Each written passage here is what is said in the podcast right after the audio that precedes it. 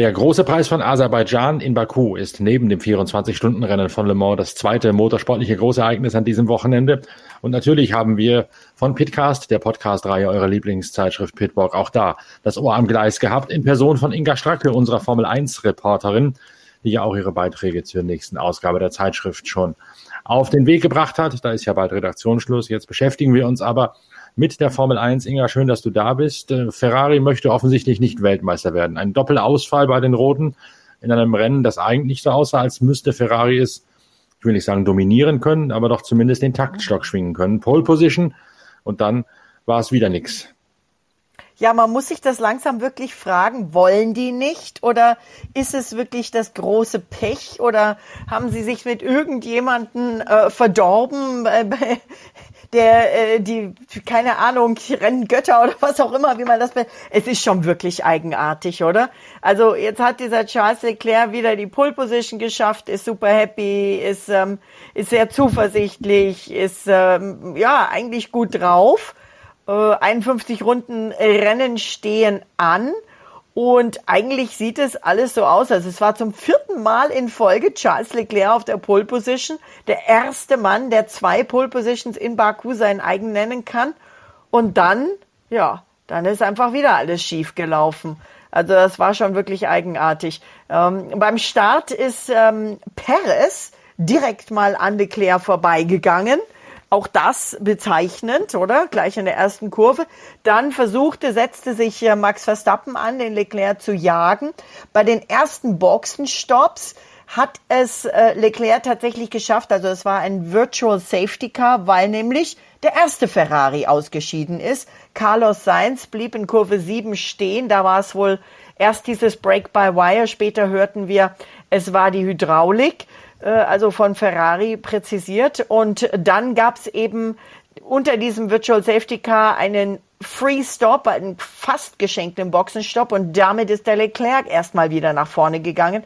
Ja, und dann, ja, dann ging das Ganze wieder nach hinten los für Leclerc. Was ist denn genau passiert bei Charles Leclerc? Ja, erstmal hat er sich natürlich vorne versucht abzusetzen, während sein Teamkollege frustriert durch die Boxengasse lief. Die Temperaturen stiegen, 25 Grad Luft, Asphalt 47 gehen 50 und höher gehend. Dann funkte Ferrari in Runde 20 an Leclerc. Vorsichtig sein mit der Traktion, Ausgangskurve 12. Bei Verstappen haben sie den Boxenstopp erstmal ein bisschen ja, wieder gut gemacht, denn bei Perez haben sie den versemmelt, der stand recht lang. Bei Verstappen ging es schnell, aber auch 3,5 Sekunden. Dann schaffte Perez erstmals die schnellste Runde. Leclerc führte vor Verstappen, Perez, Russell, Norris, Ricciardo, Gasly, Hamilton, Ocon und Tsunoda. Und auf einmal, Runde 22, eine riesige weiße Rauchwolke aus dem Ferrari von Leclerc. Motorschaden, er funkte noch, Problem, Problem, Motor, hat's noch geschafft, in die Boxengasse zu rollen. Und das war's, das war das Aus für ihn. Also das Auto hält nicht, der, der Fahrer macht Fehler, je nachdem, wo man sich gerade aufhält.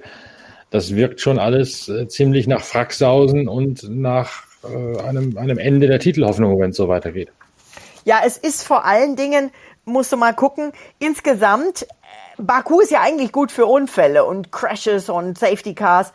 Es gab davon eher nichts, aber es gab fünf Ausfälle. Und von den fünf Ausfällen hatten vier einen Ferrari-Motor, nämlich Sainz, Leclerc, Guan Yu Zhou und Magnussen.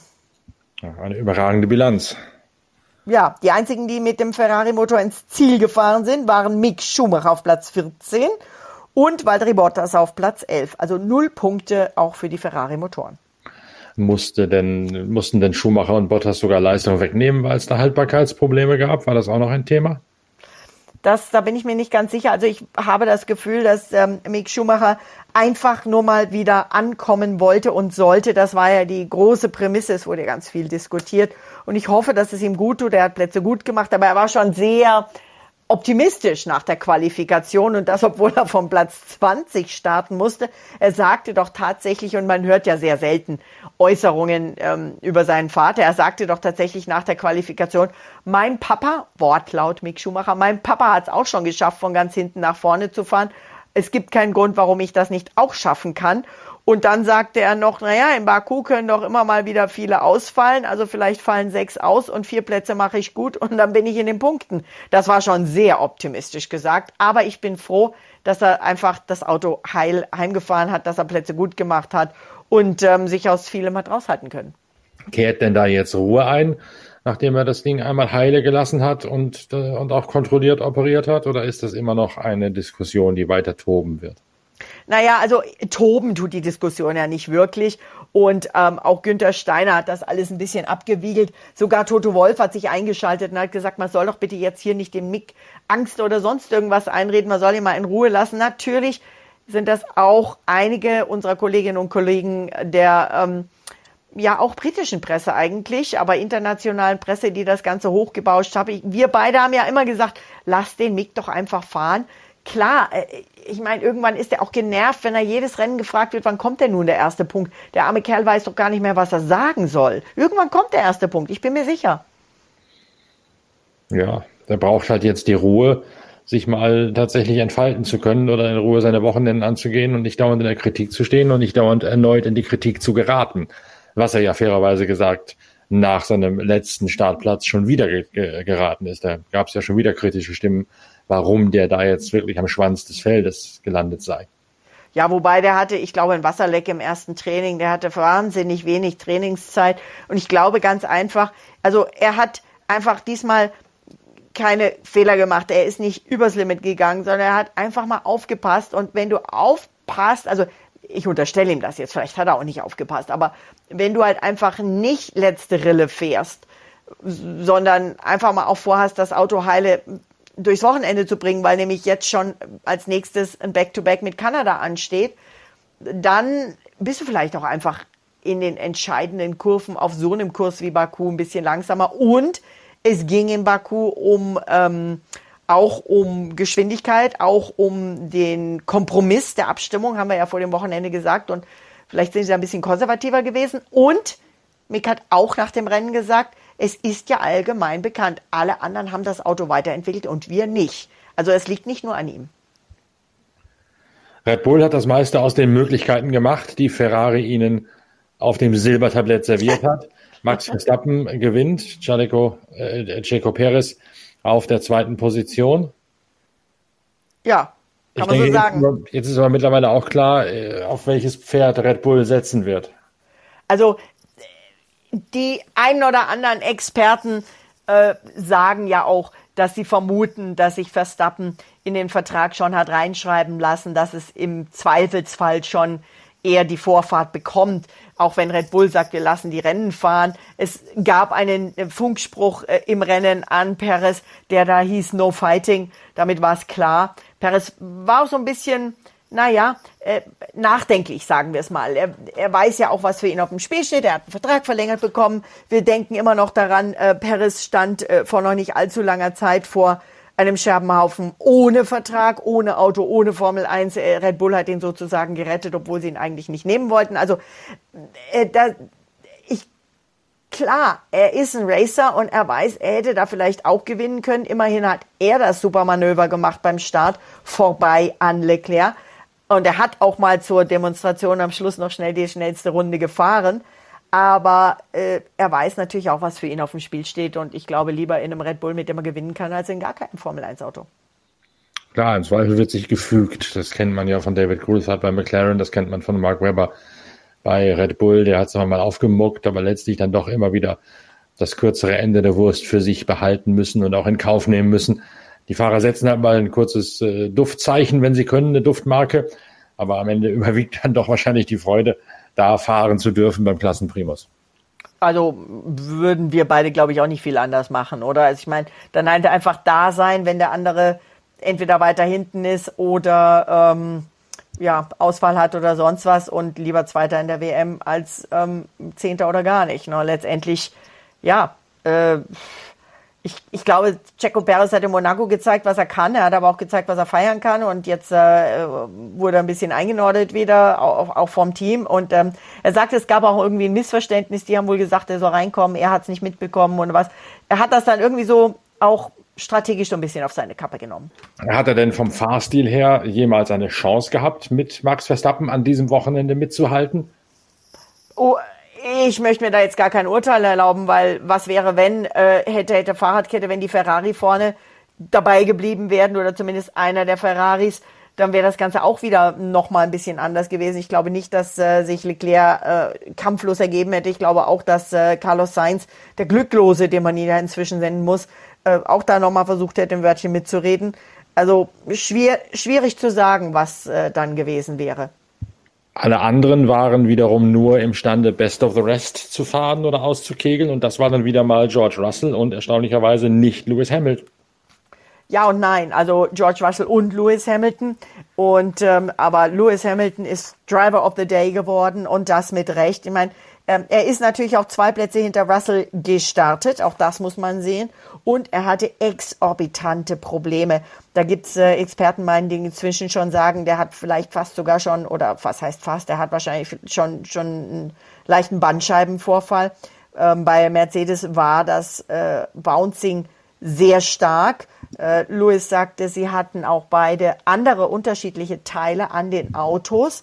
Ähm, das, äh, da war einiges, er sagt, er ist, fährt viel Test. Das hat er auch gesagt. Also er, er testet viel aus in jedem Rennen, an jedem Rennwochenende. Und ähm, offensichtlich war das Bouncing damit bei ihm noch ein bisschen schlimmer als bei Teamkollege Russell, der sich aber auch beschwert hat. Aber bei Hamilton war es tatsächlich so, dass der zur Rennhälfte schon gefunkt hat, mein Rücken killt mich. Äh, diese Schläge, man hat aber auch in den Onboards gesehen, das war mehr als Känguru-Hoppeln. Das war, das war echt schon, keine Ahnung, kennst du diese aufgezogenen ähm, Klappergebisse, die dann durch die Gegend klappern? ja, so, ja. So, ja, so kam mir der Mercedes vor. Ja, ich weiß nicht, wie die Dinger heißen, aber du weißt genau, was ich meine. Ja, ich weiß, was du meinst. Aber ja. was dann natürlich auch wiederum im Umkehrschluss heißt, die ganzen Modifikationen, die ganzen Upgrades fruchten offensichtlich nicht bei diesem Auto. Es ist nicht zu beruhigen. Ja, oder es ist streckenabhängig. Ne? Baku war natürlich wieder, vielleicht haben die einen Extremstkompromiss gemacht, vielleicht haben sie aber auch bei Hamilton zurückgebaut, äh, um eben diesen Kompromiss hinzukriegen. Tatsache ist, er konnte, und ich meine, es gibt kaum einen Fahrer, der so topfit ist wie Lewis Hamilton. Ja? Aber er konnte nach dem Rennen nicht oder kaum alleine aus seinem Auto aussteigen. Das sah wirklich mal, mal ich habe da mitgelitten, ich habe fast seine Schmerzen gespürt äh, äh, vor, vor, beim Zugucken. Der ist da rausgekrabbelt, hat sich immer wieder am Halo festgehalten, hat sich dann auf den Halo und das Headrest hingesetzt, hat sich den Rücken gehalten, dann ganz langsam ein Bein nach dem anderen aus dem Cockpit raus hingestellt und ist da, kam noch einer von Mercedes und hat ihn gestützt und ist weggehumpelt. Also das sah nicht gut aus. Wirklich nicht. Und ähm, ich muss auch ehrlich sagen, es haben jetzt viele Fahrer sich zu Wort gemeldet und Toto Wolf sagte, dass jetzt alle Fahrer gesagt hätten, es müsse was geschehen und sie hätten dieses Problem, alle außer einem. Mhm. Wer ist der eine? Weißt du es? Nein, natürlich nicht. Ähm, Fernando Alonso, der Älteste im Feld. Liegt die Alpine so ruhig oder ist der so schmerzunempfindlich? Ich glaube, dass der einfach wenig Downforce hatte, beziehungsweise dass der einfach von der, von der Einstellung des Autos ähm, ganz anders war. Interessanterweise war er aber trotzdem schnell genug, um Siebter zu werden. Aber da hat er auch seine Renncleverness mal wieder eingesetzt. Muss man auch, oder warte mal, ja, genau, Siebter ist er geworden. Da, da hat er natürlich seine Renncleverness eingesetzt. Wo ist er denn gestartet, der gute Alonso? Wo ist er denn gestartet? Gut. Zehnter. Zehnter. Okay. Hat ein paar Plätze gut gemacht. Jo. Ja, aber ich frage mich jetzt gerade, was soll denn die FIA daran machen, dass die Autos pulsieren? Soll die FIA ein Reglement rausgeben, wo drin steht, die Autos dürfen nicht pulsieren? Oder soll sie eine Klarstellung rausgeben und sagen, wir möchten nicht, dass die Autos pulsieren? Also so richtig äh, verstehe ich nicht, was da jetzt die Fahrer und Toto Wolf damit erreichen möchten. Wie sie es erreichen wollen, weiß ich auch nicht. Aber wenn ein Lewis Hamilton sagt, dass er ähm, Runde um Runde quasi gebetet hat, dass es jetzt bald zu Ende ist und dass er einfach nur alles gegeben hat, weil er äh, wusste, er ist auf einer guten Position. Ähm, Vierter, ne? wenn noch irgendwas gewesen wäre, wäre er auf dem Podium gewesen. Ähm, aber in einem Monat ist die Formel 1 Kommission. Toto Wolf sagt, in den nächsten Wochen wird diskutiert, was wie gemacht werden kann in Bezug auf äh, Budgetcap Und vielleicht werden sie ja dann auch mal diskutieren, was wie gemacht werden kann in Sachen ähm, Kängurus. Ob sie dann sagen, es muss eine gewisse Einstellung sein, es muss, ich weiß es nicht, ich bin kein Ingenieur, vielleicht sollten wir da mal einen zu Rate ziehen. Lewis Hamilton jedenfalls hat jetzt nur eine Woche Zeit, sich zu erholen bis zum nächsten Grand Prix in äh, Montreal in Kanada. Da ist auch noch eine ziemlich lange Anreise da über den Atlantik. Die fliegen natürlich privat und, und können da, wenn sie nicht privat fliegen, in der ersten Klasse rumfliegen. Das ist schon klar und kommen komfortabel darüber. Aber wenn der Rücken wirklich dermaßen voreinander weg ist, äh, ist denn sicher, dass der bis Montreal wieder einsatzbereit sein wird? Also sicher ist nichts und es sind, du hast recht, es sind über 9000 Kilometer, die die jetzt zurücklegen müssen. Ist ja auch eine wirklich ungünstig geplante Reiseroute von, von Aserbaidschan aus dem Osten dann bis nach Kanada. Die einen Teammitglieder fliegen erstmal noch nach England zurück und dann nach Kanada. Die anderen fliegen direkt. Und Lewis Hamilton sagt tatsächlich, ich bin morgen in der Factory. Also er fliegt nach England und will versuchen, dieses Gewackel am Auto loszuwerden, was immer er da machen kann. Vielleicht muss er reingerollt werden, ich weiß es nicht. Also wenn das wirklich die Bandscheibe ist, dann muss er echt aufpassen.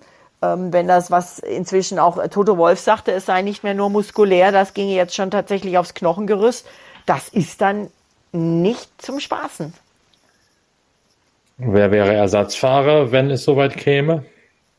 Äh, Hülkenberg im Zweifelsfall. Ja, kommt ja schon wieder zu Ehren. Van, Van Dorn. Van Dorn ist aber, ähm, ist ja nicht mit der, mit der Formel E wieder im Betrieb. Also, keine Ahnung. Ähm, habe ich noch gar nicht geguckt. Ich glaube aber nicht. Ich glaube nicht, dass Luis sich das nehmen lässt, wenn er irgendwie fahren kann Vielleicht lässt er sich spritzen, vielleicht fliegt er auch im Liegen in seinem äh, Jet nach äh, Montreal. Und es sind ja nun auch ein paar Tage. Also da kann auch seine Andrea, seine Therapeutin, Physiotherapeutin einiges machen. Also ich gehe jetzt mal davon aus, dass wir Lewis Hamilton am Steuer sehen werden in Kanada. Sebastian Vettel hat dann ein Auswärtsspiel am nächsten Wochenende in Kanada. Und das sage ich nicht, um jetzt schon auf Kanada vorauszublicken, sondern ich sage es, weil der an diesem Wochenende, dem Kanadier Lance Stroll, mal richtig dessen Grenzen aufgezeigt hat. Ja, Sebastian Vettel war gut drauf, ist gut gefahren, sagt, die Verbesserungen am Auto zeigen sich, wir müssen sie nutzen. Und ähm, im Rennen Platz 6, das war natürlich sehr zufriedenstellend für ihn, zumal es in der Quali nicht ganz so mega gut gelaufen ist für ihn, aber trotzdem immerhin Platz 9 auf der Startaufstellung, auch damit konnte er zufrieden sein. Also bei dem ist gut gelaufen, der war ganz zufrieden. Er hatte auch wieder jede Menge verschiedene T-Shirts an. Also am Freitag kam er an mit dem T-Shirt, auf dem stand um, ähm, Every day is a Friday for Future oder a Friday for the Future.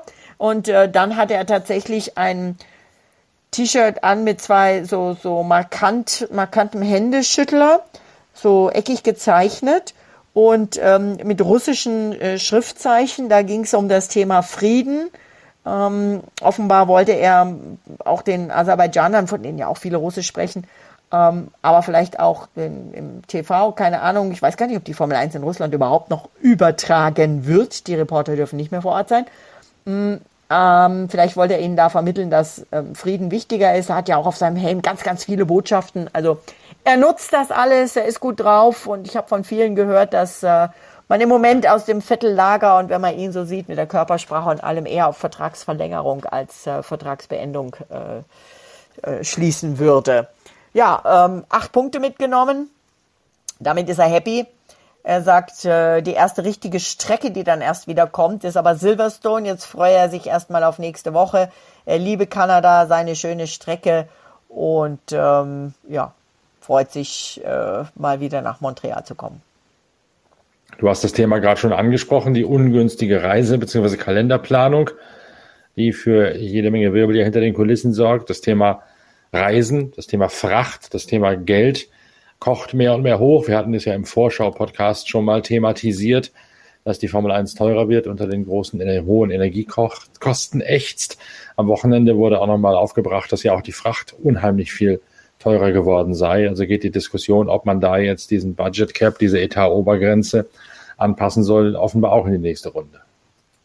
Definitiv. Also Baku beispielsweise ist ein Überseerennen, äh, das richtig ins Geld geht, weil man nämlich weder wie bei Australien oder auch Kanada äh, das Zeug per Seefracht verschicken kann, noch, also die Sachen, die jetzt nicht die Rennautos sind, sondern alles andere, Hospitality und Boxen und dieses Ganze.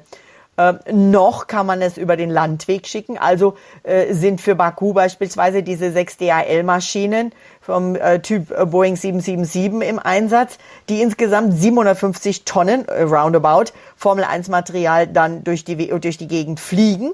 Ähm, aufgedröselt bedeutet das, dass jedes Team etwa rund 30 Tonnen in zwölf Containern zur Verfügung hat und das kostet Geld. Und zwar kostet das inzwischen richtig viel Geld weil eben auch da die Kosten höher geworden sind. Ähm, Toto Wolf äh, hat zum Beispiel gesagt, dass sie ähm, etwa 10 Millionen über dem Budget Cap sind, jetzt schon, weil die Energiekosten und mit Energiekosten bezieht er sich vor allem auf die Fabrik. Weiß nicht, ob die da eine Stromrechnung an der Rennstrecke kriegen, das glaube ich jetzt eher nicht. Ähm, von zwei auf sechs Millionen hochgegangen sein und die Frachtkosten im ähnlichen Umfang. Und das ist natürlich nicht absehbar gewesen vorher, denn als man die Saison geplant hat im Winter, war diese, diese exorbitante Anstieg nicht äh, voraussehbar. Wie hat Ferrari reagiert auf die Schlappe, um auch mal auf die nächste Woche schon zumindest ein bisschen vorauszublicken? Die werden natürlich einerseits gesagt haben, was schiefgelaufen ist, hoffe ich doch. Sie werden aber auch irgendwann eine Lösung präsentieren müssen, damit sich das nächste Woche nicht gleich wiederholt. Viel ja, Zeit haben sie ja nicht es war schon ein ganz schöner Schock für Ferrari. Mattia Binotto versucht wieder abzuwiegeln, aber auch er ist jetzt besorgt. Also da sah ich zum ersten Mal über der Harry Potter Brille ein bisschen Sorgenfalten. Normalerweise sagt ja, das kriegen wir schon alles wieder hin, aber äh, das war jetzt die erste Nullrunde für die Roten seit Monza 2020, dass sie wirklich Nullpunkte geholt haben. Ähm, zum gleichzeitig hat jetzt haben, haben die Bullen die ähm, mit dem Doppelsieg und der schnellsten Rennrunde alle Punkte eingeholt, die einzuholen waren, bis auf äh, eben, äh, dass sie die Pole Position nicht hatten. Und ähm, da Benotto sagt, ja, ich muss zugeben, das ist jetzt ein schlechter Tag und ich mache mir Sorgen. Das war aber schon vor Baku so, die Standfestigkeit der Autos, also die Zuverlässigkeit ist einfach wichtig. Wir haben äh, die Leistungsfähigkeit nach vorne gebracht. Jetzt müssen wir die Zuverlässigkeit noch äh, quasi wieder auf Vordermann bringen. Und ähm, das das alte Sprichwort, to finish first, you have to first finish. Ja, und Red Bull kommt doch wahrscheinlich vor Lachen durch den Schlaf momentan.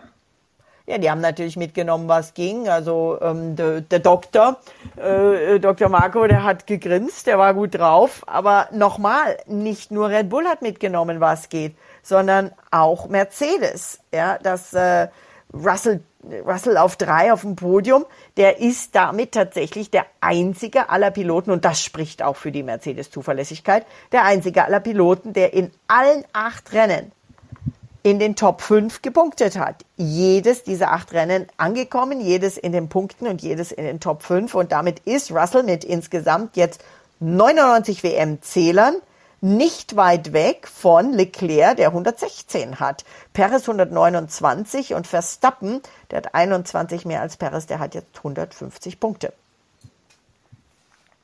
Dann bin ich mal gespannt, wie das sich am kommenden Wochenende auseinanderdividiert.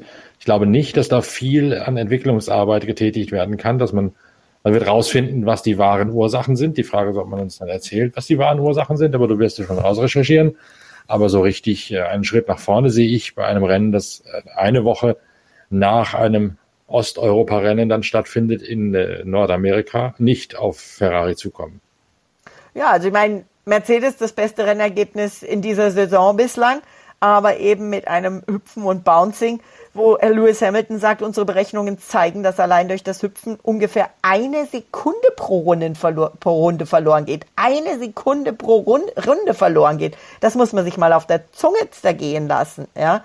Ähm, und ähm, Ferrari die können diese eine Sekunde pro Runde gerne schneller fahren. Wenn sie am Ende die Zuverlässigkeit nicht im Griff haben, dann klappt's nicht. Max Verstappen ist da sehr verständnisvoll. Der sagt, wir haben es am Anfang gehabt, da haben alle auf uns eingeschlagen, verbal zumindest, weil wir eben Probleme hatten mit dem, da gab's das DRS-Problem, dann gab's andere Zuverlässigkeitsprobleme. Er sagt, wir haben es in den Griff gekriegt und jetzt hat halt Ferrari die Phase.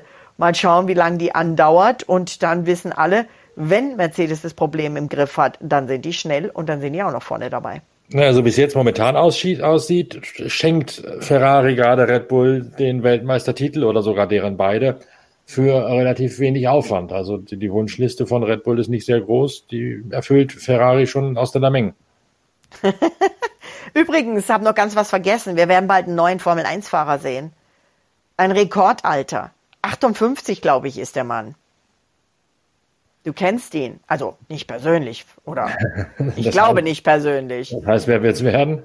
Brad Pitt. Ah, richtig, stimmt. Das habe ich schon mal gelesen, dass der ein Filmchen versucht zu drehen, ja. Brad Pitt dreht einen Formel-1-Film über einen, ähm, einen äh, Renten, äh, Rentner Formel-1-Piloten, sich selbst, der einem jungen Piloten hilft und äh, um dem zu helfen, nochmal ins Cockpit einsteigt. Äh, Geschichte ist irgendwie so ein bisschen, erinnerst du dich an den sens sensationellen Formel-1-Film äh, von Sylvester Stallone, Driven?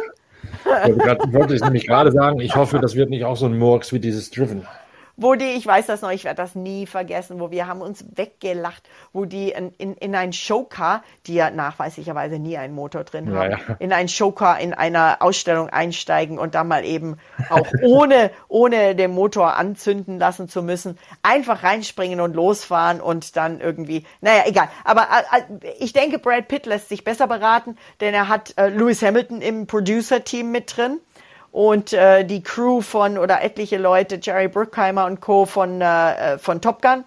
Und das, ähm, ja, ich bin gespannt, ob wir äh, Brad Pitt demnächst sehen, wenn er in der Boxengasse rumläuft. Ich weiß gar nicht, ob der Mann überhaupt in ein Formel-1-Auto noch reinpasst. Keine Ahnung. Das weiß ich auch nicht, so genau kenne ich mich mit der Filmwelt nicht aus, aber es kann ja nicht schaden für die Formel 1, wenn man den Horizont dann noch weiter erweitert aus dem Netflix-Bereich raus, auch in das klassische Mainstream-Kino hineinzugehen. Das wird der Formel 1 sicherlich gut tun. Wobei ich glaube, dieser Film von Apple gedreht wird, wenn ich mich richtig okay. erinnere. Aber keine Ahnung, also Kino wäre immer gut. Kino ist natürlich klasse. Wobei ich habe an Brad Pitt dann noch so meine ganz eigenen Erinnerungen. Ähm, äh, ich äh, eine Assistentin vom RTL die äh, rückwärtsgehend als Brad Pitt und George Clooney in Monaco Gast bei der Formel 1 waren ja, vor etlichen ahne, Jahren. Bitte? Ahne, was kommt. ähm, die, also George Clooney und Brad Pitt liefen vorwärts äh, die Raskas hinunter, natürlich nicht während des Rennens, sondern davor oder dann da, dazwischen. Und ähm, die Eve, die lief ähm, rückwärts und ähm, um ihren Kameramann zu stützen, dass der rückwärts filmen kann. Sie stolperte, fiel hin. Der Kameramann lief weiter rückwärts, um die Superstars zu filmen und Brad Pitt guckte nicht mal runter, sondern machte wirklich nur einen großen Schritt über die am Boden liegende Assistentin drüber und lief ohne zu gucken weiter, wohingegen George Clooney ihr aufgeholfen hat. Immerhin ist die gute Dame nicht rückwärts ins Hafenbecken gefallen, denn das war das Erste, was ich jetzt gedacht habe, als du die Geschichte eingesetzt hast. Ich glaube, da hätte sie sich irgendwie Brad Pitt noch am, am äh, Sakko geschnappt und mit reingerissen. Also es war eine bezeichnende Szene, die meine Sympathien für diese beiden Herren doch ungleich verteilt hat. Ja. Gut, dann haben wir Baku in, im Schnelldurchlauf erörtert. Ferrari möchte nicht Weltmeister werden. Red Bull sagt, dann machen es halt wir. Nächste Woche geht es weiter, beziehungsweise diese Woche natürlich schon mit der Vorschau auf den großen Preis von Kanada in Montreal, eines der absoluten Saison-Highlights, wo ich leider lange schon nicht mehr gewesen bin, gerne mal wieder hin möchte, aber wir werden es auf jeden Fall verwursteln in den nächsten, einem der nächsten Podcasts von der Pitcast-Reihe. Danke, dass du dabei gewesen bist heute Abend noch und danke euch da draußen fürs Zuhören. Bis ganz bald, euer Norbert Okenga. Immer wieder gerne und herzliche Grüße nach Le Mans.